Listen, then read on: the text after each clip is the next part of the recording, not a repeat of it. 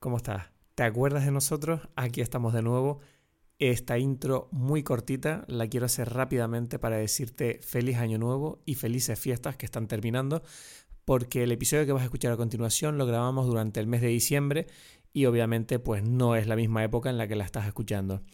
Eh, sentimos mucho haber estado eh, desaparecidos durante este tiempo, ha sido complicado, hemos tenido que dar una pausa, tómatelo como un, un nuevo comienzo, una segunda temporada, estamos de vuelta y vamos a por todas, porque hoy tenemos aquí la historia de dos amigos que viven a tres países de distancia y que llevan demasiado tiempo sin hablar de cine.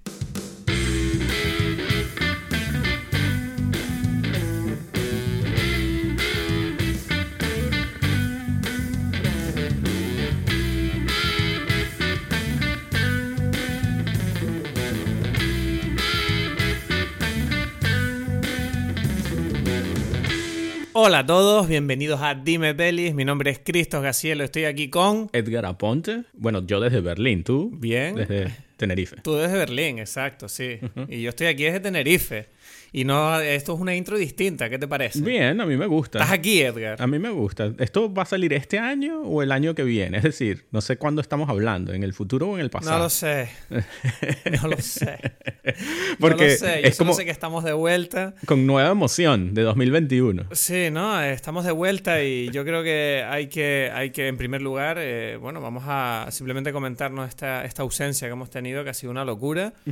Este periodo oscuro, yo le he decidido llamar el periodo oscuro. ¿Qué te parece a ti eso? Bien, bueno, un periodo, un periodo nebuloso. O sea, no, no sé, hemos tenido una temporada de trabajo muy loca, pero me alegro de decir que estamos de vuelta. Eh, vamos a hablar hoy de varias cosas. Eh, tenía muchas ganas que sepas que tenemos algunos mensajes de la gente. Eh, que, en primer lugar yo quiero aprovechar este momento para dar las gracias a toda la gente que nos ha escrito durante este último mes y medio eh, diciendo que echaban de menos el podcast, que les apetecía que volviéramos, que querían que comentáramos más cosas.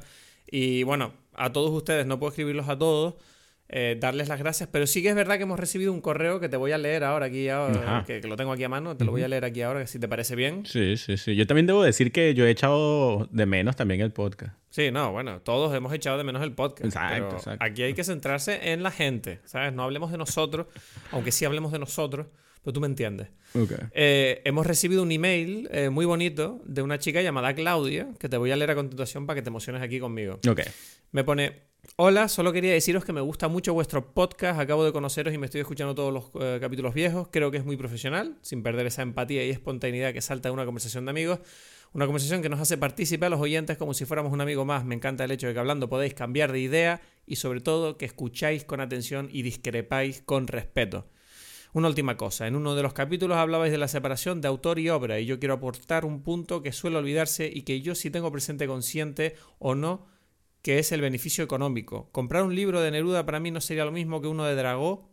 Lo segundo a mí, lo segundo a mí mis- ¿eh? lo segundo a mismo pecado se beneficiaría de mi compra. Me cuesta mucho soportar económica a una persona que está haciendo algo malo. Pues no os entretengo más. Sois los mejores y me encantan vuestros puntos de vista. Un saludo. Eh, muchas gracias, Claudia. Eh, esto, esto del tema de la separación de, de artista y obra eh, es una cosa que siempre está como candente, ¿no? Podría, podría ser, sí. Yo creo que desde... Está ahí, ¿no? Siempre... Nunca va a terminar esa discusión. Sí, tú, tú eres un defensor de que para ti el autor es el autor y la obra es la obra, ¿no? Eh, o sea, que... No, que la... Yo diría que la vida personal del autor es como suya, ¿no? Y, y, la, y la obra es otra cosa, ¿no? Eso, a eso más bien es la Sí, bueno, separación. y- no, porque siempre está unido, ¿no? O sea, como que es verdad que hay algo... O sea, en toda obra tiene un, un componente importante del autor. Eso es casi eh, inseparable, ¿no? Pero la- me refiero a, a- para uno, para verlo, es como, bueno, no sé cuál será la, la posición política o no de, de estas personas. Eso no ya es otro tema, ¿no? Yo creo que hay una cosa que es importante en este debate que a mí siempre me parece que... eh, que no sé si lo dije la última vez que lo comentábamos, pero yo creo que he llegado a la conclusión de que yo creo que tiene que ser una cosa un poco personal. Es decir, yo creo que cada persona tiene el derecho a decidir consumir o no la obra de una determinada persona si sabe quién es esa persona. ¿Sabes lo que te digo? Porque yo, por ejemplo, es verdad que yo pues vamos a decir, uno de los mayores ejemplos, ¿no? Que es, por ejemplo, Michael Jackson.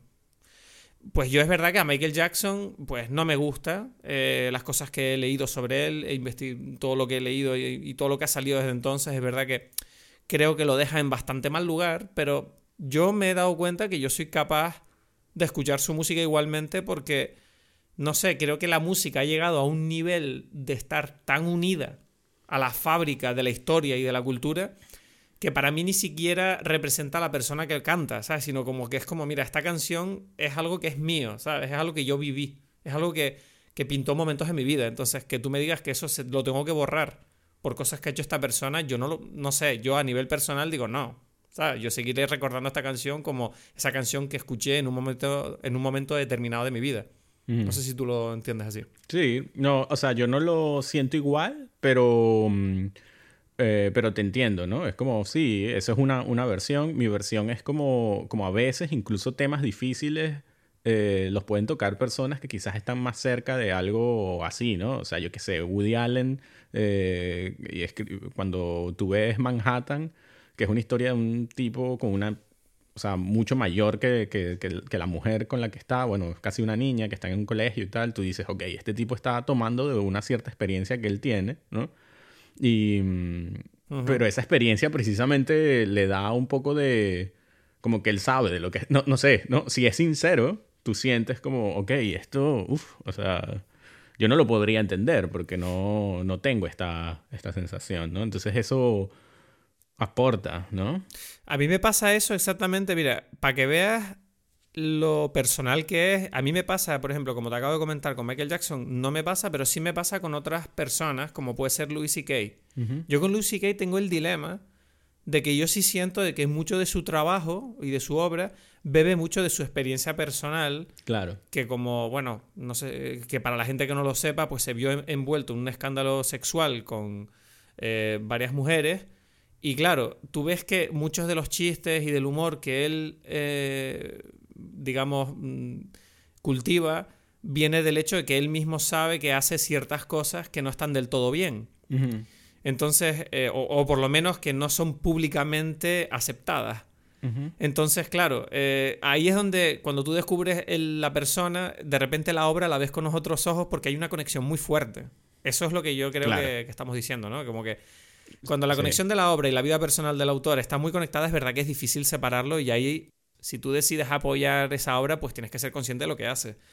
Pero yo sí que siento que hay casos en los que la vida personal de un autor, pues si no está intrínsecamente presente en la obra, pues no tengo por qué censurarme la obra, ¿me entiendes? O sea, no sé.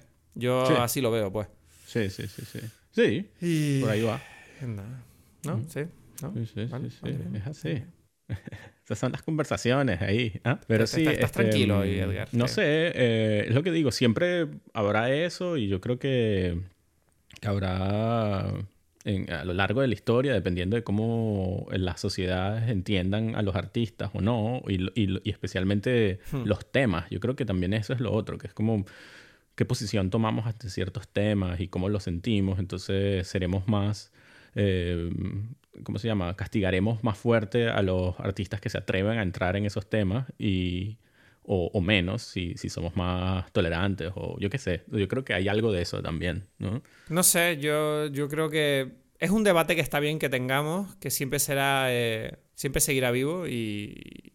O sea, yo creo que es un debate que está bien que, que esté por ahí, porque yo creo que todos los días nace gente con esa duda, ¿sabes? Entonces está guay que lo podamos hablar, pero sí que es verdad que, que, no sé, que yo creo que hay que tomarlo caso por caso. No, no vale una regla para todos los, todos los artistas y todas las obras, yo creo. No, sé. Y también, también es que es algo social, como digo, y de, de, me refiero social dentro de una cultura. Entonces tú ves que hay, yo qué sé, artistas que enfrentan a ciertas ideas generalizadas de ciertas sociedades o ciertas culturas y todo el mundo los los nombra como héroes porque, bueno, porque hace falta eso en ese momento, hay otros que no, porque, o sea, y me refiero, en, dentro de su entorno son, son, eh, la gente los vería mal, ¿no? Pero otros, dependiendo de, las, de, los valores que uno tiene, los, los ven bien. Y, por eso digo, es muy interesante ese tema. Bueno, pues si te parece, me gustaría pasar ahora a las noticias. Eh, algunas noticias que quiero comentar contigo. Han pasado muchas cosas desde la última vez que tú y yo hablamos, pero obviamente no vamos a eh, repasarlo todo, pero sí que hay una noticia que me llamó bastante la atención, que yo creo que ha sido un bombazo en el mundo del cine. Eh, todos sabemos que este año, ah, bueno, Dime Pelis ha nacido justo antes de una hecatombe para la industria cinematográfica bastante importante. Ha sido un año extraño para nosotros, ¿no? No, Tú y yo nacimos con la ilusión de poder eh, ir todos los fines de semana a ver una película y comentarla juntos y justo nos ha tocado un año en el que prácticamente la gente ha dejado de ir al cine. Exacto. Entonces, eh, me ha llamado la atención una noticia que es la de, bueno, creo que ya lo estará sospechando, la de que Warner ha anunciado que todas las películas de su calendario del año que viene los van a sacar tanto en teatros como en streaming en HBO Max. Lo cual ha sido eh, hombre, hay gente que cuando lo lee desde fuera dicen, bueno, me parece lógico, ¿no? Porque con la situación actual, pues no todo el mundo puede ir al cine. Pero ha sido bastante eh, polémica la decisión porque al parecer la mayoría, o por no decir todos, los directores, artistas involucrados en los proyectos de Warner no han sido avisados por adelantado de esta decisión y de repente se encuentran con proyectos como por ejemplo Dune de, de, de Denis Villeneuve, que es una película que claramente está hecha para ser proyectada en, en la gran pantalla, ¿no? Y, se entera de que, bueno, su película va a salir en streaming para la gente, ¿sabes? Y es como que, pues digamos que hay muchos directores que no les ha hecho gracia no ser incluidos en la conversación y sobre todo porque yo creo que están un poquito en contra de eso a pesar de la situación sanitaria. O sea, quiero decir, ¿tú cómo lo ves? ¿Tú crees que es una falta de respeto a los cineastas que no se las haya tenido en cuenta a la hora de elegir la forma de distribuir sus obras? Mm, es que yo creo que ahí también vienen como a casos específicos, porque, claro, es un poco un cambio de, de, reglas a mitad del juego. Eso yo creo que es lo que criticaría alguien como Denis Villeneuve, ¿no? Es como que, mira, tú me, me contrataste para otra cosa y de repente me lo estás cambiando, ¿no? Entonces ahí sí me parece como específicamente, como, bueno, habría que haber tenido una conversación al respecto, ¿no? Porque no, esto no era lo que, lo que se discutió. Eh, y, claro, pero ellos tampoco pueden hablar con todos y cada uno de los directores y, personas involucradas, ¿no? Porque cuántas películas tenían para el año que viene, no lo sé, pero uno cree que son bastantes, ¿no? No sé cómo lo ves tú. Ya, pero no todos los directores, o sea, es obvio que ellos saben, ¿no? O sea, se entienden como ciertas diferencias allí y yo sí creo que, que hay una cantidad de dinero involucrada allí que te hace, en cierta forma, poder opinar, ¿no? Al respecto. Y yo creo que que, no sé, quizás eso todavía no está tampoco eh, terminado, ¿no? Si, si en efecto Denis Villeneuve tiene algún plan, o sea, una acción al respecto, la ejercerá, ¿no? ¿Sabes lo que quiero decir? o sea, yo te comenté, yo te dije Villeneuve como ejemplo que a mí me sorprendió porque creo que es una película que realmente yo no la quiero ver en casa, en mi tele, la quiero ver en el cine, ¿sabes? Dune. Pero, por ejemplo, sí que eh, eh, Christopher Nolan, que es uno de los mayores defensores de la experiencia cinematográfica, ya sabes que él está siempre luchando para mantener el 35 milímetros, siempre está utilizando formatos que son perfectos para proyección en sala, y él defiende mucho la, experiencia eh, grupal, ¿no? De ver una película. Y él dice que a él le parece mal y le parece una forma de matar eh, es como el, remate a la, al formato de distribución en salas del cine, porque dice que eh, Warner está buscando el beneficio a corto plazo en lugar de defender un, modelo de negocio que es el que él por lo menos defiende y que cree que va a perdurar como experiencia original o por lo menos la más beneficiosa para el público. Eh, yo, o sea, no sé, ¿tú crees que esto que está haciendo Warner va a ser algo que van a adoptar las demás majors? ¿Lo ves como modelo de futuro? Eh, esto de que salgan películas en las salas y en streaming al mismo tiempo, o lo crees, o crees que en cuando la cuando la pandemia mejore, crees que volveremos al modelo de distribución mm. habitual? Ya, Porque claro, si la gente se acostumbra a algo, es difícil luego a veces dar un paso atrás, no lo sé.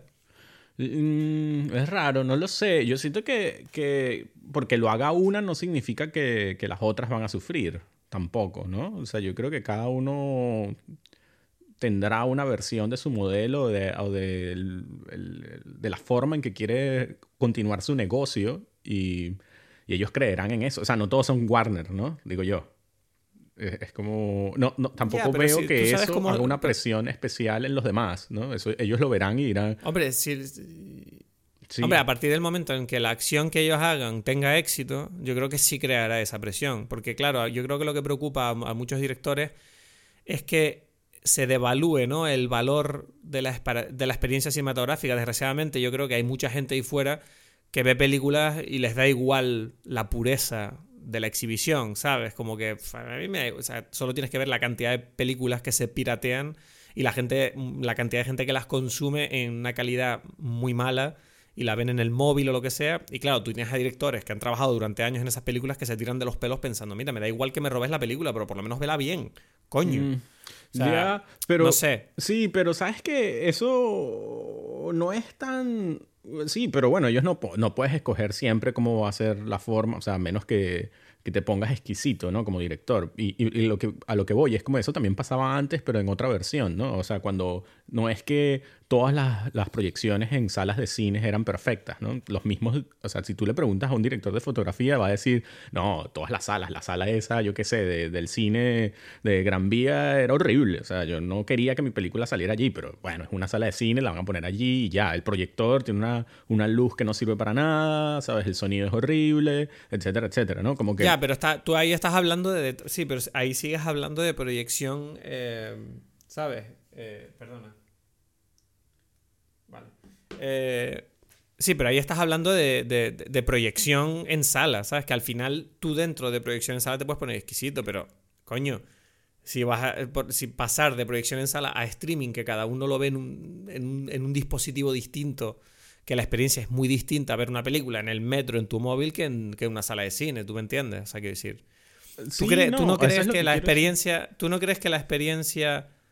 Eh, ¿cómo, lo, denominan ellos? La, la, la, experiencia de exhibición en sala, que es la original, la que se supone estándar, la que defiende, el, digámoslo de alguna manera, el punto de vista artístico, ¿no?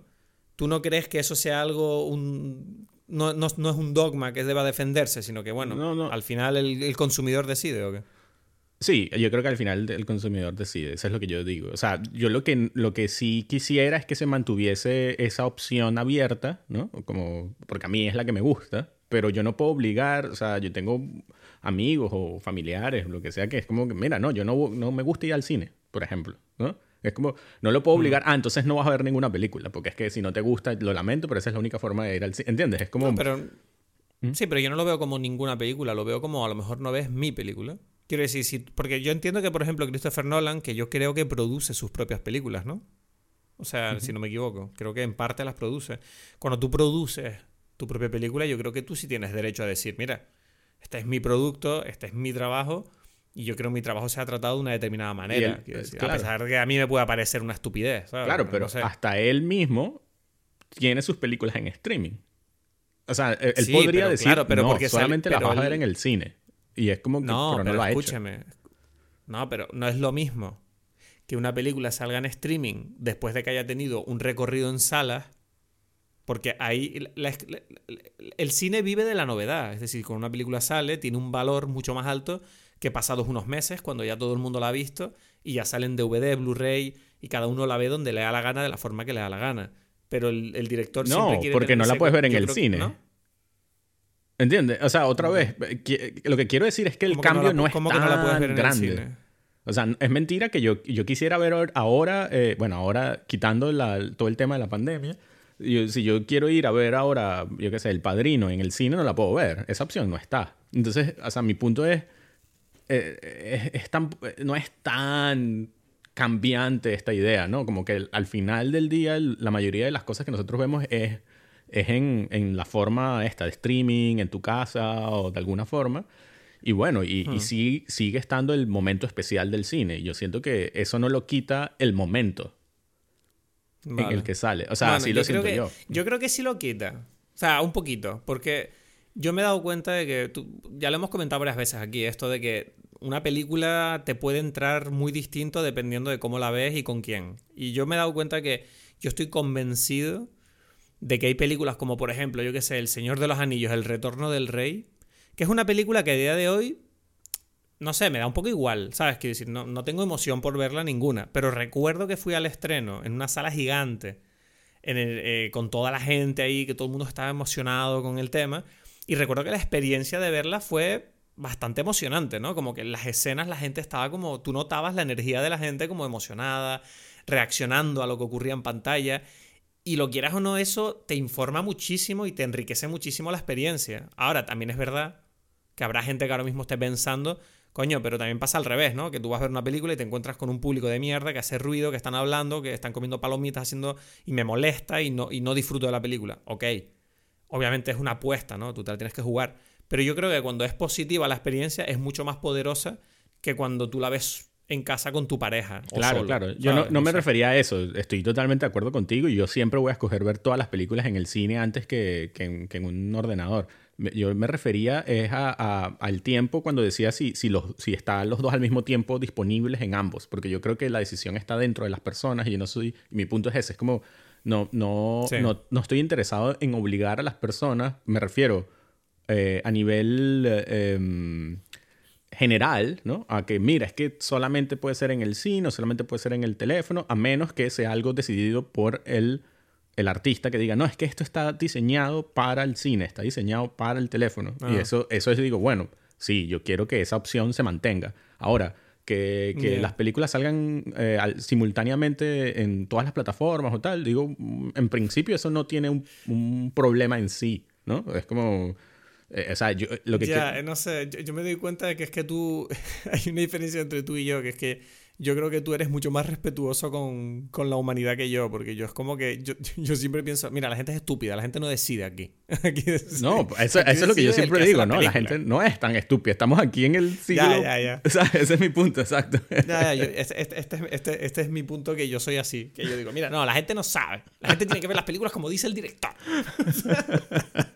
o sea que, no sé, la conclusión, mi conclusión, mi pregunta es, si a ti mañana te dicen que una película como Dune sale en streaming, ¿tú la verías en streaming en vez de verla en sala? Ya, no, la vería. Si, si tuvieras que elegir.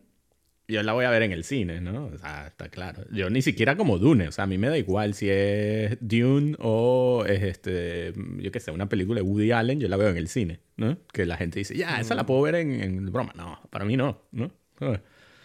Pero, mm, pero sí es verdad que el cine, o sea, si tú me preguntas a mí, hace mucho tiempo que ha cambiado y hace mucho tiempo que no veo una película eh, en la que sucede algo como esto. Yo siento que es o sea, una experiencia donde hay un grupo de personas, desde que estoy en Europa, o sea, y no porque sea Europa, sino porque creo que es los tiempos, yo veo muchas películas, siento yo solo en la sala.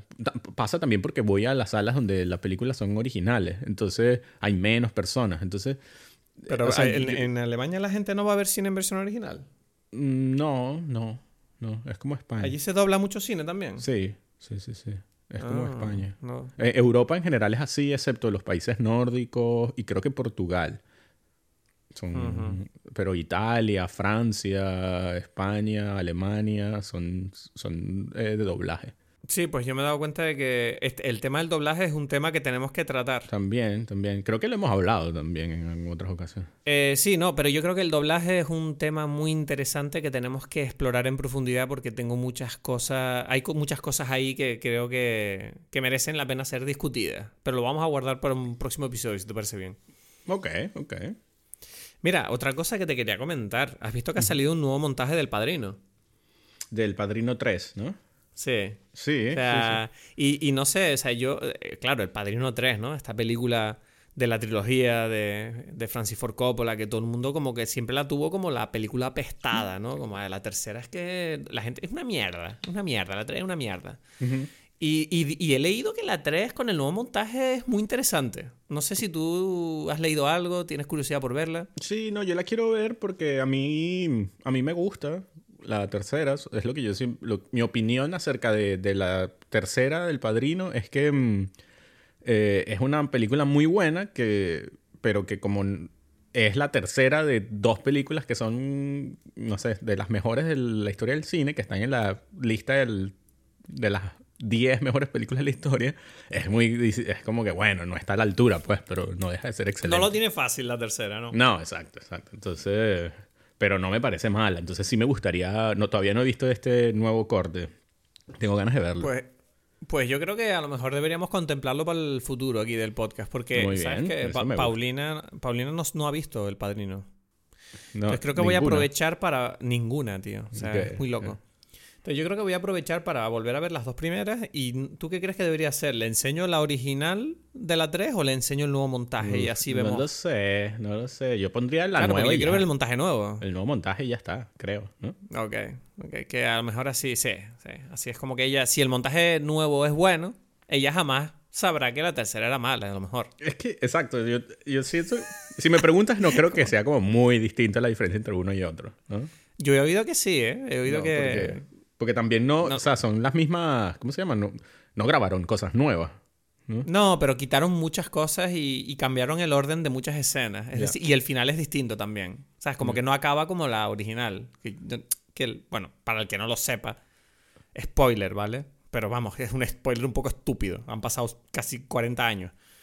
Eh, la- la- en la tercera, el último plano de la película es cuando Ma- Michael Corleone cae al suelo, ¿no? Ese plano como muy banal de este hombre tan poderoso que finalmente acaba de esa forma, ¿no? Como que muere en, su casa y de repente. Y como que el final de la nueva película, no voy a decir nada, pero dicen que es muy distinto y dicen que es mejor. Ok, ok, ok. Entonces tengo curiosidad por ver yo cómo es a nivel emocional este nuevo montaje, ¿no? Como, no sé, te van a ver si es verdad que, que te, te da un cierre eh, mejor o peor, no sé, tengo curiosidad. Me gustaría acabar la sección de noticias Muy bien. eh, con un comentario, simplemente me gustaría preguntarte, eh, ¿tú has visto The Mandalorian? No, no, no. O sea, solamente No vi un prim- un- el primer capítulo y ya. Ajá. ¿Y por qué solo el primer capítulo? Mm, no sé, no... Estamos mayorcitos ya, ¿no? No me, no me emocionó especialmente, ¿no? Digamos, está bien. Y dije, ah, puedo seguirlo viendo, pero como he visto otras cosas, no me... No, no he seguido con ello, ¿sabes? Y, Ya, no sé, yo, yo tengo una relación extraña con The Mandalorian. Todo el mundo me la nombra, porque obviamente es una serie que, que lo está petando, ¿no? Que lo está viendo todo el mundo y tal, porque es Star Wars. Y, y es verdad que yo creo que la serie está bien hecha. Es lo que más me gusta de la serie, que parece una película. Pero, pero es que siento que. Yo siento que The Mandalorian ha sido como el. El, el clavo en el ataúd de mi pasión por Star Wars, ¿no? Como. pff, yo ya. No sé. Yo si esto lo hubiera visto hace 20 años, me habría emocionado. Pero ahora ya. Estoy, no sé. Estoy. No sé. Estoy en la mierda. O sea, No estoy me- muy viejo ya. ya. Sí, no, y, no. y- y- ¿sabes qué es lo que me pasa con The Mandalorian? ¿Qué? Que, que cuando se ponen. ¿Sabes? Se supone que. Tú sabes que en Star Wars es una película de aventuras. Entonces hay partes donde los tipos están con disparos y Ajá. cosas. Yo me he dado cuenta que las partes donde están de tiroteos a mí me dan risa. Ok. Porque es como ¿por que las armas me parecen muy ridículas. ¿Sabes? Como que no hay ningún. ¿Sabes? Como. pichu, pichu, pichu. Ujú. Es como que digo, pero ¿sabes? Como, y los tipos están como muy serios. ¿Sabes? Como muy. Me están intentando matar. Aquí hay peligro. ¿Sabes? Y es como. No. ¿Sabes? Yo con pistolas que hacen pichu, pichu. Yo no, yo no puedo sentir esa emoción. Ya, ya, ya, ¿Sabes? Yo no tengo miedo por los personajes. No sé. No. Tú ya no te sé. saliste completamente entonces. Sí, sí, eso- Sí, ¿no? Es como. Uf, qué mal, ¿no? Ya, exacto. Si, si ya el- un rayo láser no te da miedo, ya. Lo, lo perdiste todo. ¿Sabes? Un láser no te da miedo. Ya no O sea, por Dios, imaginación. un láser. O sea, un láser era la cosa más mortífera cuando nosotros éramos niños, ¿no? O sea, no te, Sí. no te, sé, no te pichu. asustas, ¿no? O sea, es como, sé, desde antes. Hombre, es como. Sí, era peligroso, pero ahora es como cute. ¿No? Es como, ay, míralo con sus- disparitos ahí, este hombre malvado y qué miedo, pero nada. ¿No? No sé. O sea, por no- ejemplo, no tú ves también la escena de, de- de James Bond en la que le están apuntando el, el láser ahí a los huevos y a ti no te asusta de que un rayo láser venga para allá, por ejemplo. Ah, pero ahí, ahí no es lo mismo, porque ves, ahí por ejemplo están jugando con la virilidad de un hombre. ¿Sabes? Entonces ahí está, hay temas muy adultos ahí. Ahí Ay, estamos pero es que hablando tú de. que eres muy macho, tú tienes que pensar como en la, la Claro. nueva generación, tú quizás no eres Claro. eso, ¿sabes? Quizás ¿Ves? eso es James un Bond- constructo social, quizás no tienes eh, pene, eso es tú una cosa que Claro. tú... No, pero, pero coño, tú estás. En esa escena de James Bond están hablando de atacar. No está, el miedo no es el láser, el miedo es perder los huevos. O sea, Es que el, eres- el láser da igual, porque tú estás, viendo, tú estás viendo esa escena, tú no estás pensando, uh, ese láser, ¿cuánta potencia y qué voltaje tendrá? No, estás pensando, mierda, va a perder el huevo. No, Es el que, huevo es no. que ellos son muy, son muy frágiles. Quizás con, una, con una, una- unas risitas ya se asustan ellos, ¿no? ¿Sabes? Ay, No sé, están aquí con- no sé, si tú me dijeras que al Mandalorian este le, le dicen, mira, te vamos a cortar el huevo con un sable láser, digo, bueno, aquí hay stakes, aquí hay emoción. Claro, pues. claro, claro, claro. Aquí, aquí hay miedo. Pero ese. Mandalorian es un hombre, es una mujer, es puede ser Es cualquier un cosa. hombre. ¿Sí? No, es Pedro Pascal. No, no, no. Pero en la serie, lo que yo vi, la primera, el primer capítulo, puede ser cualquier cosa. Puede ser un, un extraterrestre. O sea, yo no sé qué es esa cosa. a que ver, está se yo, yo- yo creo que se infiere que, que sí que es un hombre. Vivimos en un momento eh, de la sociedad que eh, los géneros es algo como muy difícil de decir ahora, parece, ¿no? Es polémico decir que algo parece un hombre o una mujer, pero yo creo que la, la serie te infiere que es un hombre, Sí. aunque podría ser una mujer. Eh, perfectamente con una voz grave, no sé. Puede ser cualquier Pero cosa. es que no sé, como habla. Habla. Sí, claro. Pero el Mandalorian, claro que habla. Es que no sé, habla, pero tampoco habla mucho. Dice "Mm, mm", y ya, ¿no? Cosas así. No, O- habla, habla, dice palabras, eh, con predicados y sustantivos y verbos, dice cosas. Y habla, ah, entiendo, y habla con. Bueno, ya, ok. Pero bueno, po- podría ser un extraterrestre también, ¿no? Yo qué sé, podría ser el pene de James Bond eh, con un casco puesto, no sé. Puede ser Por eso cosa, digo, pero- ¿no? O sea, pero, pero- es pero como que sí, yo pues. qué sé qué es ese bicho. Ese bicho yo no sé qué tiene, ¿sabes? Bueno, esa ha sido nuestra review de Mandalorian. A la gente le encantó. que, que, bueno, vamos a pasar ya a la película, ¿no? Que llevamos media hora. Este Ok. regreso ha sido duro. Menos mal que vamos a marcar los tiempos para que la gente diga, mira, me salto toda la mierda al principio, que vamos a hablar de la película. Exacto, siempre, siempre. No hay lloren. Hay que, hay que explicar los tiempos y ver qué es lo que necesita la gente. No, no. Hay gente que se enfada. Yo quiero hablar de la película. Vale, tranquilo. Estamos, vamos a hablar de la película ahora. Exacto. Que además exacto. hoy te, pre- te he preparado una sinopsis. Muy Ok, bonita. muy bien. ¿Te parece? Vamos, vamos a eso. Bueno, entonces, hoy vamos a hablar de, eh, pues, si no lo sabes todavía, es que no has mirado ni la portada ni el título del episodio, pero yo te lo digo de nuevo. Vamos a hablar de Borat eh, Subsequent Movie... ¿Cómo se llama? Es que no lo Movie tengo aquí. film. ¿Te lo puedo- Movie Film, Subsequent Movie Film, que en español no sé cómo será el título. Lo Bueno, se llama también como Delivery of Prodigious Bribe to American Regime for Make Benefit Once Glorious Nation of Kazakhstan. O sea, Es verdad. bueno, ¿sabes cómo se llama en, esp- en español? Se llama Borat Película Film Secuela. No se volvieron locos. ok, bueno, Está, bien, está bien. Está bien, está bien. Bueno, pues esta película está dirigida por eh, Jason Walliner, que no sé quién es, no tengo ni idea, entonces invito a la gente que nos escuche que lo busquen en Google si quieren saber algo más. Lo siento, esto es un, esto es un podcast de cine muy cutre, eh, que está como unido con cinta celo todo. Eh, y voy a pasarte ahora, si te parece bien, a una sinopsis maravillosa que tengo aquí lista. Muy bien. 14 años después de su primera aventura, el cuarto mejor periodista de Kazajistán, ahora vergüenza nacional de su país, vuelve a Estados Unidos para reparar las relaciones diplomáticas entre ambas naciones, acompañado de su hija, con el objetivo de entregarla como obsequio al gobierno de Estados Unidos. ¿Ya? Ya está, sí, ¿no? Eh, ok. ¿Quieres que te cuente el final también o qué? no, no, va acorde con, con, con la, Bien, con la bien, película. Bueno. digamos así. En primer lugar, eh, dime impresiones de la película. ¿Qué te, qué te pareció? Mi impresión, o sea, yo normalmente tomo algo, ¿no? Acorde con la película, una bebida, un cóctel o lo que sea que me Es verdad. ¿qué pasó con la bebida? La gente echaba de menos la bebida, la gente clamaba en las calles con picotas. La Sí, bebida. bueno, que tengo vuelvan que los decir- episodios para saber cuál es la bebida. Tengo que decir que en esta vuelta al Imipele, esta película no se merece ninguna bebida. O sea, yo tomaré agua y ya, porque es que esto, What? esto no es una película. Entonces, ¿para qué dedicarle una, un momento especial a, a esta cosa? Escandaloso momento, polémica. O sea, ¿por qué no? Pero ¿por qué? O sea, quiero decir, estoy, estoy en- est- entiendo entonces que tus impresiones no son del todo positivas. ¿Qué está pasando no. aquí? Yo tuve que, tuve, hice como tres intentos para terminar la película, porque decía, bueno, en algún momento quiero reírme, por favor. Esto es como una tortura Pero, aquí. ¿Pero qué es esto? Estamos ante un Jokergate, un posible Jokergate aquí. ¿Tú Estoy- crees? O sea, ¿por qué? ¿Tú, Yo- tú crees que a la gente le, le- le gustó esta película?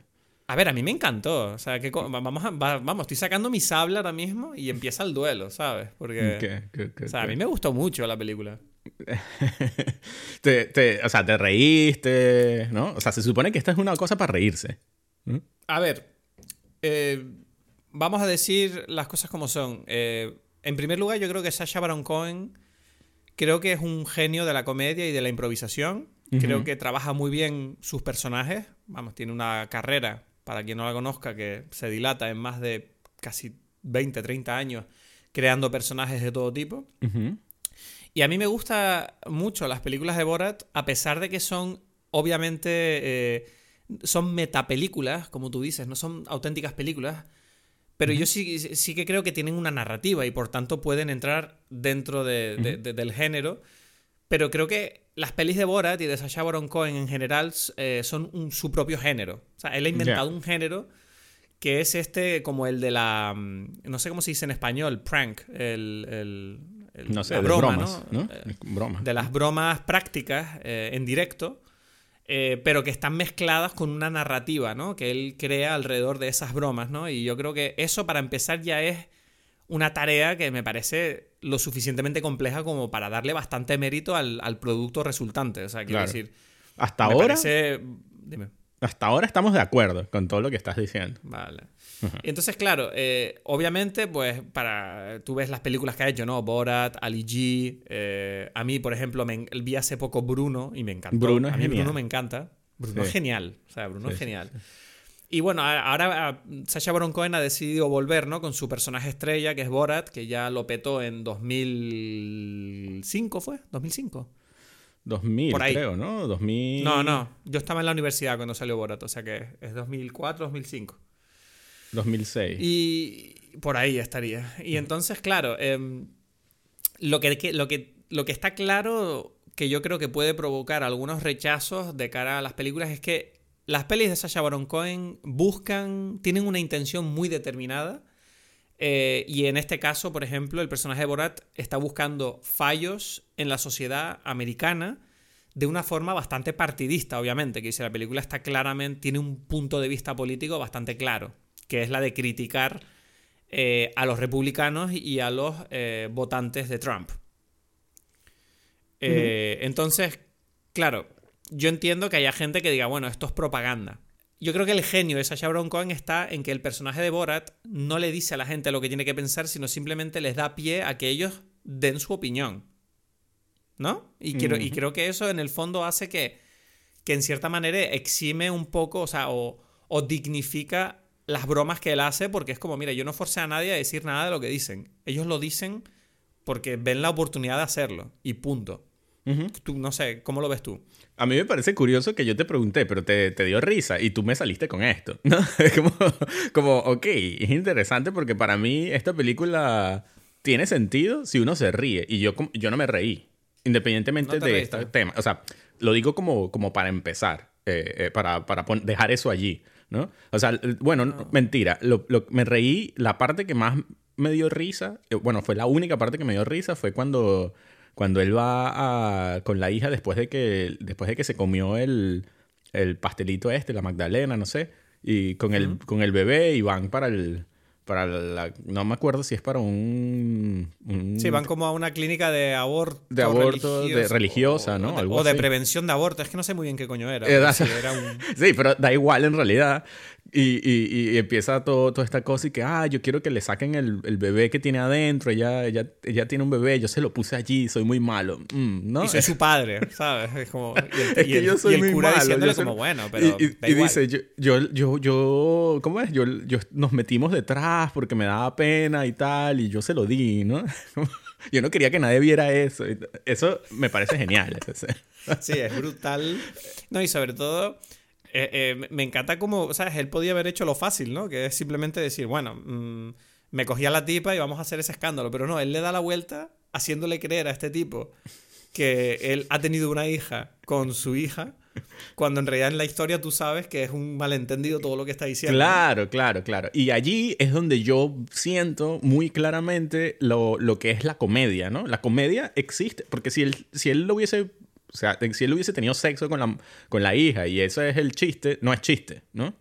No sé, ¿entiendes? Sí, claro. Es como muy... Sí, es muy simple. Exacto. lo, lo, lo, está construido y ahí es donde yo te doy también la razón de, de crear como un programa o un sketch de, de, una broma práctica de cámara escondida, ¿no? Eh, con una narrativa. Y la narrativa existe gracias a que tuviste la escena anterior donde ellos se están comiendo el pastelito en realidad y no es eh, ¿cómo es? No es que, no es que se la violó, ¿no? Entonces, eso, eso hace que tú digas, ok, esto tiene todo un... es, mágico porque es la... Una cosa es lo que él cree y otra cosa es lo que cree el otro y es como un malentendido completamente, ¿no? Y yo creo que, que cuando él funciona mejor es cuando él está jugando este juego del malentendido, ¿no? De, de, de, bueno, yo, así tú crees que yo estoy diciendo esto, pero yo no estoy diciendo esto en realidad, ¿no? Y, y, eso de alguna forma demuestra tu forma de pensar, como tus prejuicios, tu idea siempre están basadas en, en esta forma de pensar y tú vas a hablar, tu discurso está basado en ideas anteriores que no, que no tienen nada que ver con lo que yo estoy diciendo, ¿no? Pero claro, es, es un juego ahí, él, él, él, siempre camina en todas sus películas esta línea, o en todos sus programas en realidad, donde, donde él crea un personaje que tiene un discurso que en realidad no es el que todo el mundo cree, pero todo el mundo asume que es ese, ¿no? Y, no sé, a mí... Y no, y así es cuando me gusta más, ¿no? Cuando, cuando él hace eso. ¿no? sé, a mí lo, lo, único que me molesta a mí de las pelis de Sasha Baron Cohen de este tipo es que nunca tengo claro cuándo hay una broma y cuándo es una película al 100%. Quiero decir, hay momentos que tengo dudas, porque por ejemplo, claro, es una película que al final a la gente como yo hace que cuando terminas de verla te metes en internet a saber cómo hicieron la película. Porque yo creo que hay momentos de la película que dices, mierda, esto cómo, cómo cojones hicieron esto, no lo entiendo, ¿sabes? Eh, hay partes donde, por ejemplo, está él con el tipo, ¿no? Eh, pidiéndole que mande eh, faxes, como muy absurdos. Y yo no tengo claro hasta qué punto el tipo sabe que este tipo le está vacilando o no. No sé si está él participando en el chiste o no, ¿sabes? Luego tú lees y dices, no, no estaba participando. Ah, ok. ¿Qué pasa? Que yo Pero claro, tienes la duda. Entonces, yo siento que en la experiencia de ver la película, yo hay. No sé si hay alguna forma de hacer que para, la, para el público sea más fácil entender qué está ocurriendo en pantalla. Porque, claro, yo siento que hay. Falta como una parte de explicar de. Mira, este tipo está ahora mismo jugándosela con personas de verdad. Claro, es que el problema. Y nunca, nunca, nunca hay. Dime, dime. Sí, es que el problema que es, que está la cámara allí. O sea, y eso es lo que te hace. Tú sabes que la cámara no está escondida. O sea, como cuando, cuando tú sientes que la cámara está escondida, tú dices, ah, esto en realidad, este tipo no sabe que lo están grabando, entonces está siendo más real, ¿no? Claro, se supone que ellos. Se supone que ellos mienten a la gente y les hacen creer que están grabando otra cosa, ¿no? Claro, claro. Eh, pero yo creo que también, y esto es una de las pequeñas críticas que le hago a la película, yo siento que también eso hace que tú como audiencia no tengas claro qué le han dicho a la gente y por qué están haciendo lo que están haciendo frente a la cámara. Porque tengo entendido que hubo una polémica, por ejemplo, con la, con la Instagramer esta, porque hay un momento de la película donde está esta Instagramer, que no me acuerdo cómo se llama, dándole clases de, de cómo ser una sugar baby a, a la hija de, de Borat, ¿no? Claro. Y le está diciendo estas barbaridades, ¿no? De, no, tú si quieres que un hombre te quiera, tienes que hacer todo lo que él quiera, o etcétera, no sé, dice burradas. Y claro, luego leí que la tipa ella no sabía que esto era una peli de Borat, obviamente, y que supuestamente ella lo que estaba haciendo cuando grabaron eso era un casting. O sea, ella le dijeron, bueno, tú interpretas a este personaje de una tipa que dice estas burradas. Ah, ok, lo hace, y claro, en la película ella aparece diciendo eso, y no... Bueno, al final es un casting, y ella firmó unos papeles que decían que podían usar ese material, pero eso no quita el hecho de que luego esta persona esté representada en la película como una persona que parece que tiene esas opiniones. Y claro. yo no sé si las tiene o no, pero la cuestión es que la película aparece. Y claro, cuando tú ves que esa persona aparece así y luego aparece otra que sí que dice lo que piensa de verdad, uno tiende a pensar, vale, entonces todas las personas que salen en la película están diciendo lo que piensan. Exacto, exacto. Y dices, mierda. Entonces, claro, eso es un poco injusto, yo creo, para algunas de las personas que aparecen en la peli. No sé cómo funciona eso legalmente. Estoy, estoy, es que esa es parte de mi, de mi, de lo que me, o sea, ya aparte del, tema de la risa o que no me da, la parte, como dijiste antes, de lo que puede ser propaganda o no, es, es eso. Y, y, y, y, yo veía la diferencia en distintos personajes que están allí, que participan en esta película, eh, y digo, ya va, pero es que estas personas no están siendo en realidad Mm, no sé, lo que, lo que se supone que, que, que, deben, o sea, lo que Borat quiere demostrar que son, ¿no? Como, como mira, estas personas aceptan el racismo o aceptan, ¿sabes? Discriminación o aceptan un trato distinto a las mujeres y es como, en realidad no, en realidad están siendo, hay como una gran cantidad de personas que están siendo muy, ¿cómo se dice? Manipuladas no, no, no manipuladas, están siendo muy educados con este personaje raro que es Borat y la niña y la Sí, ¿no? Como, como a lo mejor Sí, como por ejemplo la vendedora de los vestidos, ¿no? Que le está diciendo el burradas y ella está como, bueno, le voy a seguir el rollo porque lo que quiero es vender, porque es mi negocio. Exacto, exacto. Por un lado quiero vender y por otro lado me están grabando, ¿no? Porque eso es el otro. Es como que eh, yo siento que no es solamente vender, sino como, bueno, em, ¿qué pasa? Hay algo, hay algo que me parece a mí difícil de, de este personaje en, en, el año 2020. O sea, yo siento que hay como muchos temas, ¿no? Por un lado siento que que, es un poquito flojo de Sasha Baron Cohen repetir a, Borat, ¿no? En, en, este año. Es como, bueno, yo siento que él está aprovechando que, bueno, es el famoso. Y, y, y, lo siento así como, como si fuese una película de un superhéroe o de cualquier personaje que sacan una, una secuela porque tienen que hacerlo, más que sea por el, más que sea mm.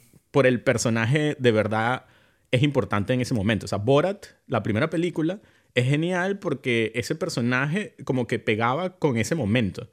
Pero en este momento siento que es un poquito como que ya esas lecciones de... O sea, el mundo es un poco distinto y este personaje es un poco raro. Y a lo que voy es que este personaje es un extranjero en Estados Unidos, ¿no? Y, y yo siento que estas personas están queriendo es como que, uff, este, este es un extranjero que, uf, que, o sea, yo no sé estas culturas, pero yo la respeto porque es su cultura. ¿Entiendes? Es como que yo siento que muchos están reaccionando de esa forma. Va, pero ¿sabes qué pasa? Que no estoy de acuerdo contigo. Porque yo creo que. Yo no creo que Sasha Baron haya traído a Borat de nuevo porque el personaje sea famoso, sino porque yo creo que ahora mismo Estados Unidos, en los últimos años con Trump, ha entrado en una situación eh, de crispación social y política que yo creo que Borat es el personaje perfecto para tratar esos temas y por un motivo muy concreto. Y es que, lo quieras o no, Borat es un personaje que el público le coge mucho cariño, a pesar de que en realidad Borat es muy parecido a Trump.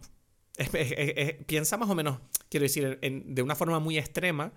Es un personaje racista, con, xenofobia, eh, machista, eh, que tiene un montón de similaridades, por decirlo de alguna manera, con las cosas que se dicen de la gente del mundo trumpiano, ¿no? Por decirlo de alguna manera. Y yo creo que no hay un personaje mejor para adentrarse en ese mundo y analizarlo desde dentro, porque te repito una cosa, que es que el personaje de Borat tiene una ternura que lo que hace es desarma a la gente para que diga lo que quiera. O sea, y tú yo entiendo lo que tú dices cuando dices lo de bueno, pero es que la gente está siendo educada, vale, pero la educación tiene un límite y yo creo que precisamente esa educación que tú comentas, ¿no? Que la gente tiene es la que yo creo que Borat en cierta manera critica de la misma manera que se critica siempre esa noción de que eh, si no haces nada en contra del mal que tú ves delante tuya, eres parte de ello, ¿sabes? Es como, pero... da igual que haya una cámara, da igual que haya un personaje muy eh, tierno o extranjero delante tuya, si una persona está, está haciendo algo objetivamente mal, éticamente hablando, yo creo que la responsabilidad de cada uno es siempre eh, decir, mira, tienes que hacer lo correcto y si esta persona te viene diciendo estas burradas, lo que deberías hacer es cortarle el rollo. Claro, pero ese lo que está tema. demostrando es como, mira, esto es lo que pasa. Y yo no creo que la película necesariamente cuando esas personas, por, por decirlo de alguna manera, la cagan, ¿no? Eh, como tú dices, eh, por lo que sea, hacen esas acciones. Yo no creo que la película les esté demonizando, sino en cierta manera está eh, mostrando, mira, esto es lo que pasa en el mundo, que, que la gente, por el motivo que sea, está permitiendo que estas cosas ocurran. Y yo creo que esa, esa es la, la, crítica se produce para el público de la película. Sí. ¿Sabes? Que si, ¿tú, ¿tú, me entiendes? No sé si me he explicado sí, bien. Sí, sí, Es que lo, lo, lo veo muy claro y, y, para mí ese es el problema. O sea, el problema está allí, que es que el, si fuese un americano, yo te, lo, yo te lo entiendo, porque el problema, o sea, si Borat fuese un americano, no un extranjero, es, es eso que tú estás diciendo. Pero como Borat es un extranjero y precisamente eso hace una contradicción en el discurso que mismo Borat quiere decir. Es como que esta gente son todos xenófobos, no, eh, odian a los extranjeros y tal. ¿Y cómo lo voy a demostrar? Voy a demostrarlo haciendo que digan estas cosas, pero es como que en realidad las están diciendo No, porque pero- están respetando a un extranjero. Porque si es lo que digo, estoy seguro que muchas de estas No, conversaciones pero no es solo por eso. serían distintas. O sea, lo que, o sea, lo que tú dices de. mm, Tú lo- es, es eso. es- tú lo que acabas de decir es- es así. O sea, la idea es no. No, uno no puede ser tolerante a, cier- hasta a ciertas cosas. Hay un límite a la tolerancia ¿no? y al respeto. Y eso Hmm. eh, estoy eh, también cierto, eh, cierta, mm, en cierta forma de acuerdo contigo y creo que esa es la idea de la película. Pero creo que, que está de una forma un poco eh, tendenciosa, porque es como que estas personas son así, ¿no? Y es como, y No, lo pero- curioso es que no son, o sea, en muchos de estos casos tú notas, yo qué sé, el tipo que está vendiendo la, la, la ¿cómo se llama? La celda, la, la jaula para, la, para que duerma la hija, ¿no? Sí. Es como que este tipo está puesto en esta situación donde está, ok, como dices tú, bueno, voy a vender esto, pero estoy seguro que si fuese un, un gringo gringo, esta conversación sería distinta. Yo no lo sé, quizás el tipo Ya. sí es un xenófobo, pero, pero, el re- tema es que... Sí, pero eso, no, pero eso no quita el hecho. Mira, te voy a explicar. Es que yo creo que le das mucha importancia a esta corrección poli- No sé si llamarlo corrección política o, o educación que tiene la gente con este tipo que es extranjero. Pero no creo que eso justifique los comportamientos necesariamente, porque también te digo que la película al mismo tiempo humaniza mucho el punto de vista eh, opuesto con la, con la experiencia que tiene Borat con esos dos tipos en el confinamiento. ¿Sabes? Quiero decir, esos dos tipos, que son como dos votantes de Trump, un poquito rednecks, ¿no? Un poquito campesinos, los tipos que... Tú, tú ves que Borat, él les pregunta, en plan, pero ustedes qué piensan y por qué piensan así, y ellos le dicen, mira, porque lo pone aquí en esta página web y tal. Y entonces Borat es el que les plantea dudas y tú ves que lo que está diciendo la película es como, mira, esta gente piensa de esta manera, no porque sean malvados. De hecho, en la película ellos aparecen como, mira, son unos tipos muy simpáticos. Le ayudan a Borat, lo meten en su casa, luego le apoyan cuando le dicen, mira, necesito ayuda a buscar a esta persona. Y lo que te está diciendo la película es como, mira, esto es complicado porque estos tipos obviamente viven en una burbuja informativa que obviamente la película critica y, no y, está en contra. Pero eso no quita el hecho de que eh, no está dejando mal a los tipos a pesar de que los tipos piensan cosas horribles. Lo que está haciendo lo que está hablando la película es, mira, existe una desinformación, existe una eh, forma de entender las cosas que la gente tiene que es errónea debido a unos ciertos factores como puede ser internet, la propaganda política, etcétera. Y yo creo que en ese sentido eso redime bastante a la película de lo que tú estás diciendo, porque una cosa porque es que la gente mm, se, se vea afectada ¿no? por el personaje y decida seguirle el rollo. Cosa que yo sigo diciendo que mm, yo no haría, por ejemplo. Si tú tienes una moral y una ética fuerte, normalmente no lo harías. Y yo creo que la película precisamente lo que vende un poquito es eso, ¿no? Que es como, mira, chicos, eh, la ética tiene que estar por encima de todo. Esto no puede ser. No puede ser que venga un tipo y simplemente porque es extranjero eh, se permita que haya racismo. ¿Sabes? No. Yo creo que, yo creo que la película está bien que demuestre eso. Sí, pero es que es- en eso estoy de acuerdo, pero es que eso no es lo que demuestra, es- es por, por lo que te estoy diciendo, porque está metida dentro de esta estructura donde piensan así son los republicanos, etcétera, etcétera. Y es como... mm, ahí es donde, donde yo siento esa parte de propaganda. Yo no creo que la película diga que así son los republicanos. Yo lo que digo, yo lo que creo que la película habla es así son los trumpistas que tú crees, que tú imaginas cuando piensas en Trump. Por eso, eh, eh, Y- bueno, y- es que ese y- es el y tema. Yo creo que los, los deja bastante, y yo creo que los deja mejor de lo que debería, porque la realidad es que también, coño, no vamos a defender a esa gente 100%, o sea, mierda. Son gente que tú lo ves, que aplauden cuando un tipo se sube a un escenario a cantar esa canción, que por cierto a mí me encanta. Claro, ¿A ti pero es que es- eso? Eh, sí, es que, pero no, no, a mí no me da risa porque, mm, pero da igual, o sea, me pareció que no es gracioso, pero eso no, no, no importa, es como, o sea, para mí, Le gusta yo- reírse, Edgar, no le gusta reírse. a mí, no, me reí en la parte del, del, del tipo que se violó a la hija, eso me da más risa, pero el, el, mm, sí, no, o sea, eh, eh, es lo que digo, yo creo que, que tiene, es, es raro, es como eh, lo que tú dijiste antes, ¿no? De que hay algunos personajes, o sea, hay algunas escenas en las que funciona, y yo siento que en este caso, por ejemplo, me parece perfecto todo eso con, con los dos tipos en el confinamiento y eso, porque esos son ellos, ellos son, se hacen responsables de su forma de pensar y, y, Sí. y- y de esto, y es como, bien, buenísimo, pero, pero, y por eso, en ese caso, no me dio risa y ya, no que estoy como juzgando eso, pero como la película junta a ellos con otros personajes que tú no sabes qué es lo que piensan y los meten a todos como en un grupito, como dices tú, estos son los votadores de Trump, los votantes de Trump, esto hace como, me parece un poco raro, porque es como, mm, es algo muy superficial. Pero es que yo creo que ahí tú estás asumiendo que estás asumiendo mensajes muy absolutos de una película que yo no creo que pretenda entregar esos mensajes, aunque, lo, aunque los provoque. Porque yo creo que al final del día eh, nos hemos centrado mucho en hablar de cómo de qué es lo que comunica esta película, pero la realidad es que yo creo que la emoción de ver una peli como Borat no es eh, ver cómo critica o ataca a la administración de Trump o a, o a los votantes de Trump, sino yo creo que más, más, yo creo que la emoción está en cómo mm, Cohen y eh, el director y los colaboradores que tuvo fueron capaces de producir esta película y, y te plantea la pregunta de cómo consiguió Sacha Baron Cohen hacer estas dos pelis sin que alguien le pegara un tiro, le pegara una paliza, ¿sabes? Es como esa emoción de, esa, de ese salto al fuego que hace este artista, ¿no? Y yo creo que a mí, a mí eso es lo que creo que es, es, lo que se pierde en la conversación porque la política lo mancha todo, ¿no? O sea, decir, eh, al final se pierde esa noción que yo creo que es la que nos emociona a todos, aunque sea de forma inconsciente, que es como, joder, qué puta locura de película. O sea, ¿cómo cojones hicieron esto? Sí, es que precisamente esa fue la emoción que no sentí en esta película. O sea, incluso, si tú me mm. preguntas, o sea, Borat la primera lo sentí, me encantó, me reí muchísimo, Bruno también. Y, incluso me parece más gracioso y siento esto que tú dices como, este tipo va a hacer estas preguntas, va a hacer estas cosas. Es el, el show que mm. hizo de Who is America. No sé si tú lo viste. Sí, sí, lo he visto. No entero, pero lo he visto, sí. Y, ese show tiene unas cosas también geniales. y, a eso es lo que me refiero. Está como más actualizado, más. Mm. más o sea, lo siento como esa frescura. Porque eso es lo otro. Es como, ¿qué locura es esta? ¿No?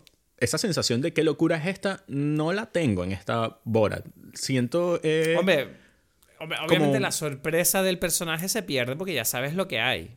Entonces es más difícil que, o sea, obviamente no es tan fresco como la primera. Claro, claro. Pero yo creo que para muchos, pero teniendo en cuenta que la secuela ha salido casi 15 años después de la primera, yo creo que para mucha gente puede ser esta la primera peli de Borat y yo creo que puede funcionar para la gente que no conozca el personaje. Ya, es que, es que mm, sí, y ahí eh, es que es lo que digo, me parece que, mm, que es un personaje que que debería quedarse en su momento, ¿no? Y mm. esa es la sensación que me da porque, o sea, yo siento que hay actualizaciones de Borat. O sea, en Who is America hay, hay versiones nuevas, o sea, otra vez, de personajes distintos.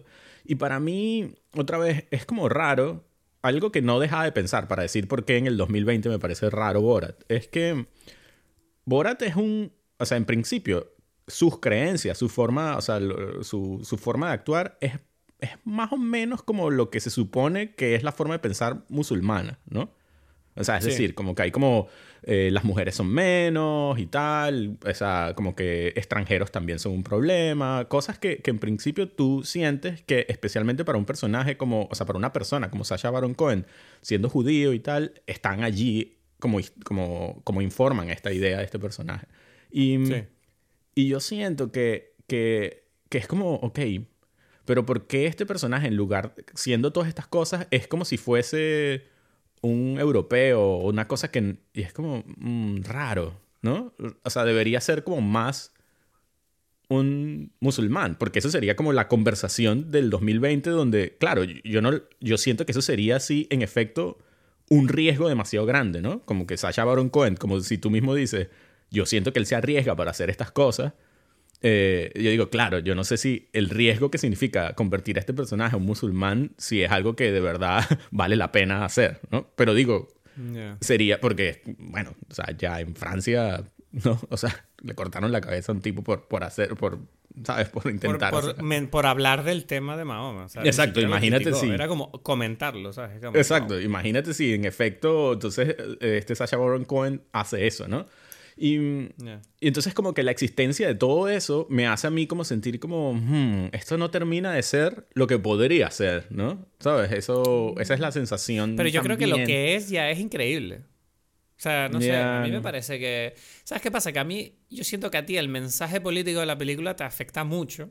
Y yo no tanto porque yo creo que cualquier cosa ideológica que la película transmita, yo no creo que afecte en nada porque esta película está claramente dirigida a un público que ya sabe lo que va a ver y no creo que sea una película que, esté hecha para cambiar opiniones de nadie.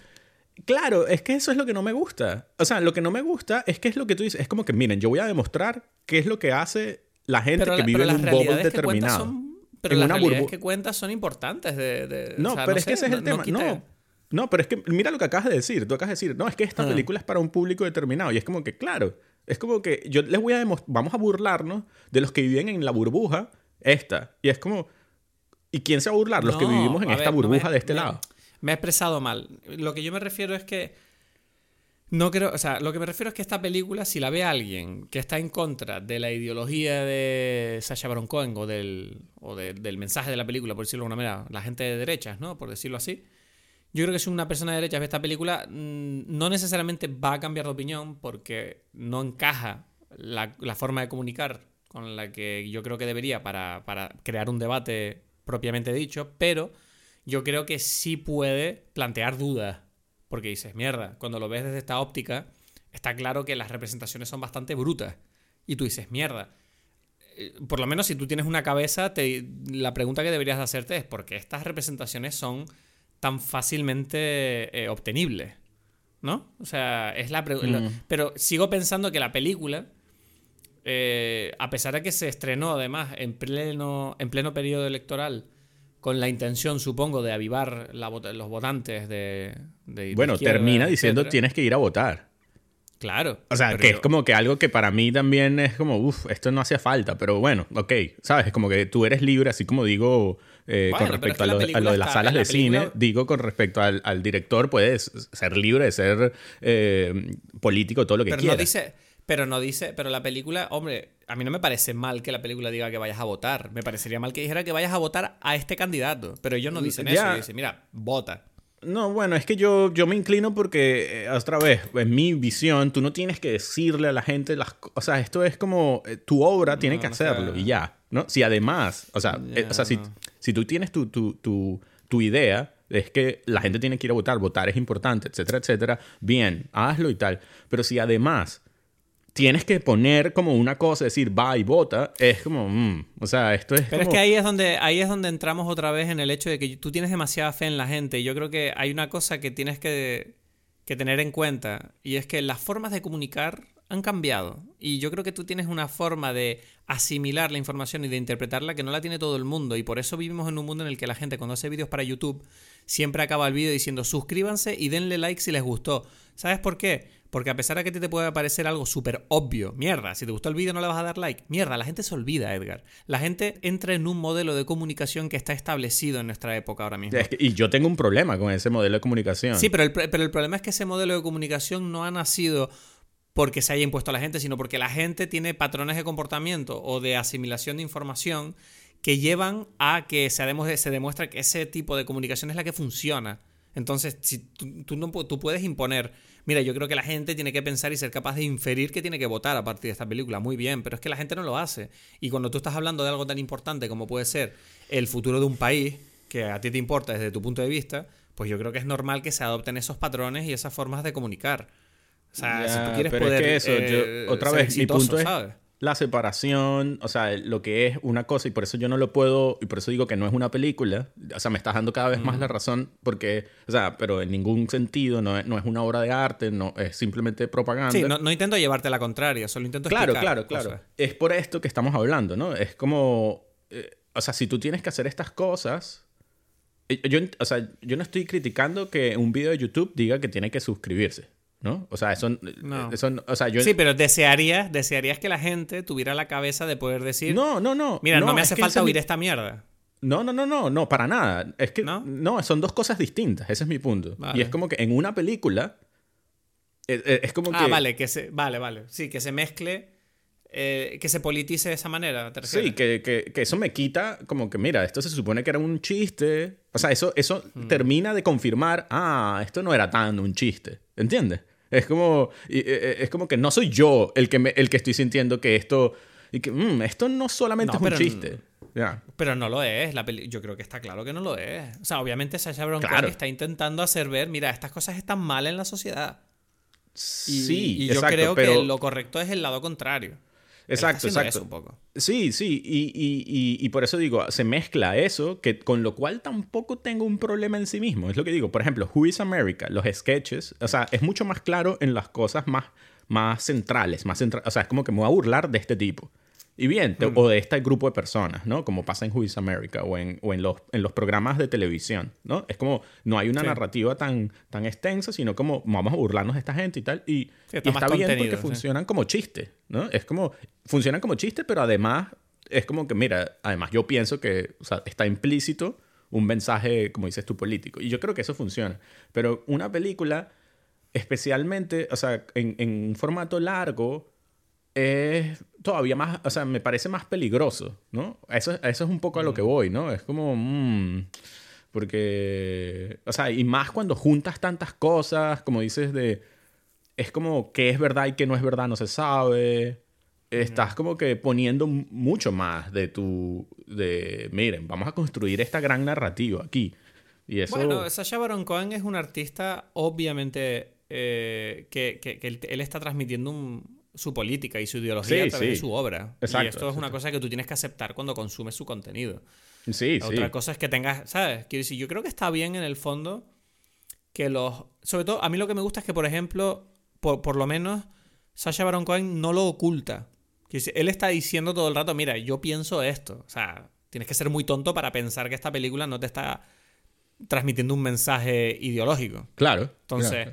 entonces yo creo que en ese sentido él está siendo honesto. Dice, mira, yo eh, defiendo esta idea, te la explico aquí. Si te gusta bien y si no te gusta, pues nada. ¿Qué se le va a hacer?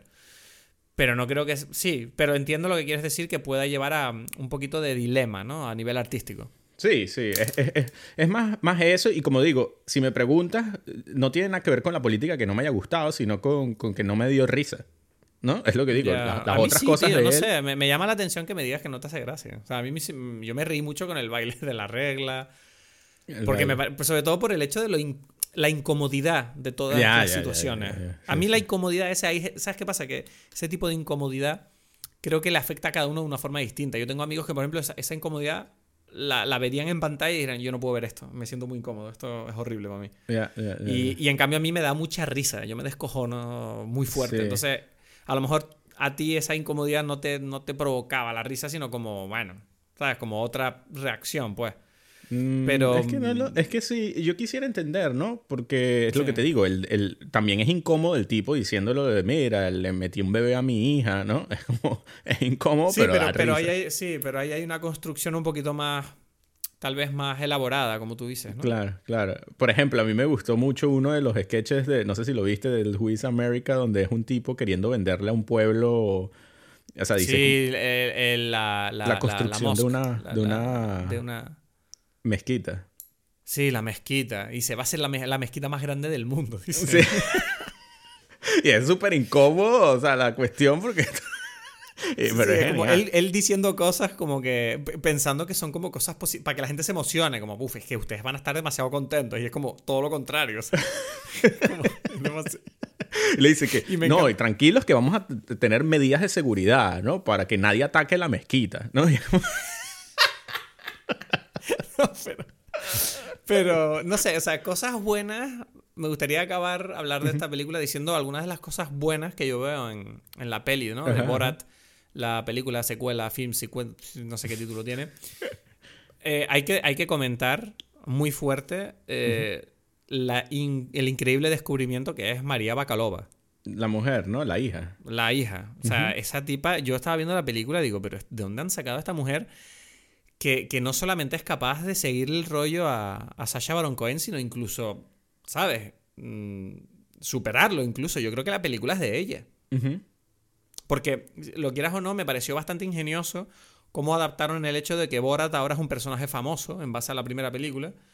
Y, y- y aunque jode un poco el formato porque no se le ve tanto y le obliga a tener que disfrazarse para muchas de las bromas, o sea, eh, María Bacalova salva el show por completo, ¿no? O sea, esta tipa me parece impresionante el nivel impro- eh, improvisacional que tiene y también el valor que tiene ella, que, que, no sé, es una actriz que yo no conocía, no sé si era famosa esta tipa antes, pero No, no, no. no. eh, el, el nivel que demuestra de valor de lanzarse en las situaciones que se mete con, con Sacha Baron Cohen me pareció digno de, de aplaudir, ¿sabes? Esta tipa...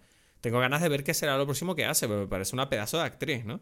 Sí, eh, bueno, es como, es inter- claro, es que es como esto que dices de, de este tipo de, de, de película que hace Borat, o sea, que hace Sacha Baron Cohen, hace que, que, que un person, o sea, no solamente tienes que ser actor, sino que tienes que ser, tienes que tener Saber como un- improvisar, sí. saber improvisar, tienes que tener un sentido de la comedia, o sea, son como muchas cosas que son muy especiales, ¿no? Para, para, para tener, para lograr lo que logra este tipo en sus películas. Entonces, descubrir Mm. personas que, que pueden llegar a su nivel es, es muy difícil, ¿no? Creo. Hay otra cosa que a mí me flipó de la película y es cómo, o sea, obviamente la película se, se grabó el año pasado, ¿no? Y le pilló a la peli eh, el, el tema de la pandemia en medio de la producción. Y me pareció muy ingenioso la forma en que se adaptaron, ¿no? A esta situación, quiero decir, porque podían haber dicho, dejamos de grabar. Pero no, tuvieron la- la- la- el valor y, y- y el... No sé, y el ingenio de saber adaptarse a esta situación. O sea, no sé cómo lo ves tú. O sea, a mí Sí, me sí, pareció es que- bastante... Forma parte de la improvisación de Sacha Baron Cohen, ¿no? No solamente en cada escena, sino como en la película. Uno nota que, que en medio de toda la situación cambian, ¿no? Y, y, y redirigen la, la narrativa hacia ese, hacia ese tema, ¿no? O sea, y, y está muy bien solucionado eso, ¿no? Está como, ok, esto entra dentro de una lógica buenísima, ¿no? Porque además termina siendo eh, Borat el causante del virus, ¿no? Es que sí, bueno, eso me pareció súper... Me, me gustó mucho la parte de gui- guionizada. Porque me pareció que era como que tenía... cerraba muy bien el círculo, ¿no? De la historia de la propia película. Exacto, y la unión exacto. que... Y además, sobre todo, la unión que tiene la primera con la segunda. Quiero decir, te da todo un sentido de decir, vale, ¿sabes? Como las consecuencias de la primera se tienen en cuenta y al mismo tiempo le dan sentido a, a- a- a- a esta falsa premisa, ¿no? Eh, y sobre todo, además, eh, cómo, cómo, se, cómo encaja la película dentro de nuestra propia realidad. O sea, a mí me gustó mucho esa, ese detalle, ¿no? sí, sé. sí, sí. Porque eso además hace que la película no sea un simplemente el, el vamos a usar a este personaje ya, sino que saben, o sea, descubren, o sea, hay una, una continuación de la historia, como dices tú, del, del prim- de la primera historia, ¿no? O sea, de, de, de, de Borat, del primer, la primera película, y, y como este personaje... O sea, no es, no es solamente, ah, y es el mismo personaje, no, sino que tiene una historia, ¿no? Que, que ha continuado. Entonces le No da sé, como una yo- especie de, de vida a, a él, ¿no? A Borat. No sé, tío, yo terminé de ver esta película y, y lo que creo es que te guste o no Sacha Baron Cohen y su forma de pensar, yo creo que artistas como él hacen falta, ¿sabes? Me parece muy necesario gente que, que- que siempre está como buscando el límite de lo que se puede hacer. Y yo creo que esta película lo hace. Decir, yo creo que esto es muy interesante lo que hace este hombre. O sea, Mm. y, me, pare- y me apetece ver más cosas. No necesariamente esto, pero me, me apetece ver a más gente trabajando de esta manera en el futuro. Sí, eh, a mí me parece que es lo que digo, la, su forma al haberlo inventado con, con sus otras películas y, y sus programas de televisión eh, es algo que, o sea, cuando funciona mejor es muy fresco, ese es el tema, y, y es algo que te invita como a pensar. Eso es lo que, lo- y eso es lo que me gusta más y por eso, en cierta forma, me hubiese gustado que sucedería en esta película, pero no, eh, que no sucede. O sea, yo no lo siento así, ¿sabes? Como que yo siento que, que se perdió la oportunidad de, de, de- de activar también como esas eh, formas de, no sé, de, de- de pensar. No sé, entonces para Edgar esta película, mm, si tuvieras que decir una emoción, es como... Uf, no, menos. Es que O sea, es como, me vamos, en vez de poner notas, en vez de poner notas, igual deberíamos hacer eso, ¿no? Como que las notas sean como onomatopeyas, ¿no? Como, ¿Qué te pareció? Es como, ¡wow! Ya, ya, ya, ya. Sí, es que es una decepción. Es como, ¿cómo es el sonido de una ¿Sí? decepción? No sé. Una decepción, una decepción sería algo así como... eh, No, eso es más como, como... Sí, bueno, es un poquito de. No, no, no, no. No sé. Eh. como, bah. como, eh, ¿Te gustó? Eh. No, eso es como, ah, puede, me pudo haber gustado. No, esto... Es como... Coño, pero una decepción No, es sí, cuando como- te pudo haber gustado pero no lo hizo. Entonces te decepciona. Ya, ya, ya. Exacto, Coño, exacto, te lo hice bien, joder. Eh, Más o menos. estaba ahí, menos. yo estaba ahí, yo estaba ahí y no... Sí, No sé, para sí, mí, no. para mí la película es un. Para mí la película es un. ¡Wow! ¡Wow! ¿Sabes? Como. No es lo. ¿Sabes? No es como, wow, me volví loco, pero es como, wow, joder, me parece. Yo creo que está para ver. Yo creo que hay que verla. Está bien. Ya, ya, ya, ya. Sí, sí, Así sí. que. Bueno, está no guay, me sé. gusta esta. Para ha- opinar. Ha, si- ha sido un poco improvisado, pero tengo que decir que a mí me gusta mucho esta nueva forma de dar notas.